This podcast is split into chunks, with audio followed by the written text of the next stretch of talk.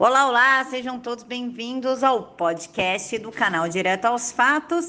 E quem quiser contribuir, o Pix está aqui na caixa de informações e vamos para o episódio de hoje. E aí, pessoal, bom dia, boa quarta-feira para vocês. Que Papai do Céu os abençoe imensamente. Eu atrasei, mas cheguei. Eu quero fazer um Remember 2020 com vocês.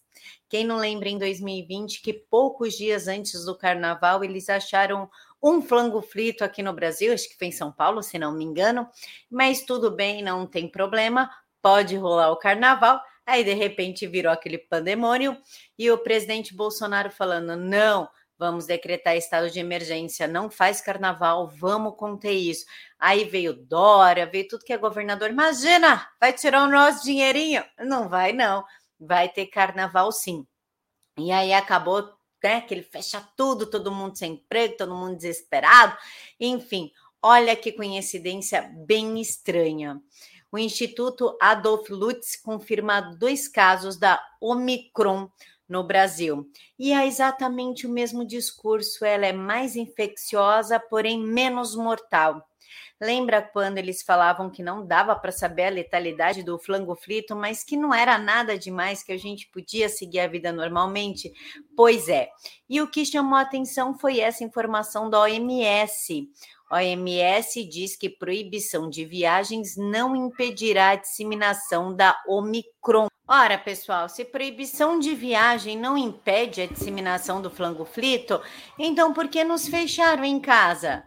Por que, que nós não podemos trabalhar? Por que, que a gente não pode sair por aí sem máscara? fazer as nossas compras, porque tem que ter a tal da picadinha. E o pior, o reforço da picadinha se ela não atende a essa nova variante.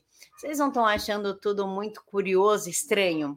Mas também é curioso o fato do Sérgio Moro receber 22 mil reais para concorrer à presidência da República.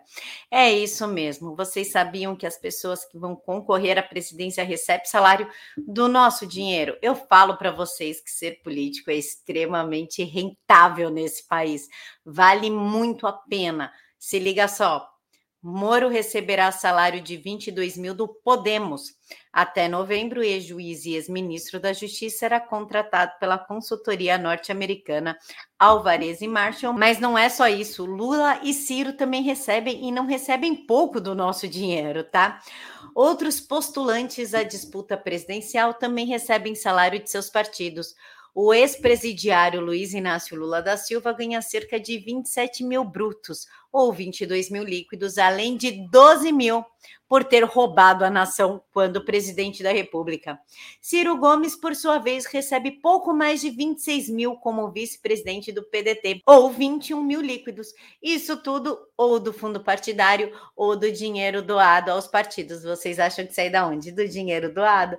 Lógico que não nesse país ser político é só tem duas coisas extremamente rentáveis nesse país que vale a pena. É você ser político ou traficante. Traficante porque você fica rico, trafica, ganha salvo-conduto do Supremo Tribunal Federal, pode fazer e acontecer, assim como político, porque o resto, meu amigo, o resto você só se ferra.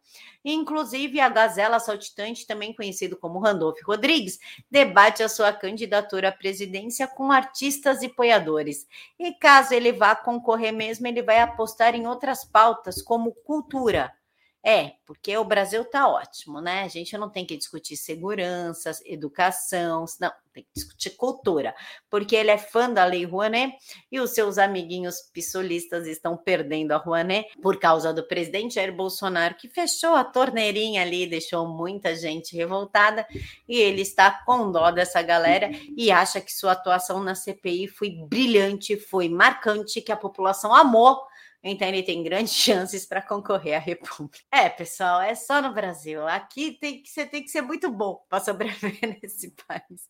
Porque olha, outro não aguenta. Inclusive, o Lula está achando extraordinária a relação dele com Alckmin. É isso mesmo que vocês ouviram. Lula fala em extraordinária relação com Alckmin. Quero construir uma chapa para ganhar as eleições e ainda diz que vai mudar o país. Claro que vai, vai nos transformar numa Venezuela, uma Argentina, Cuba.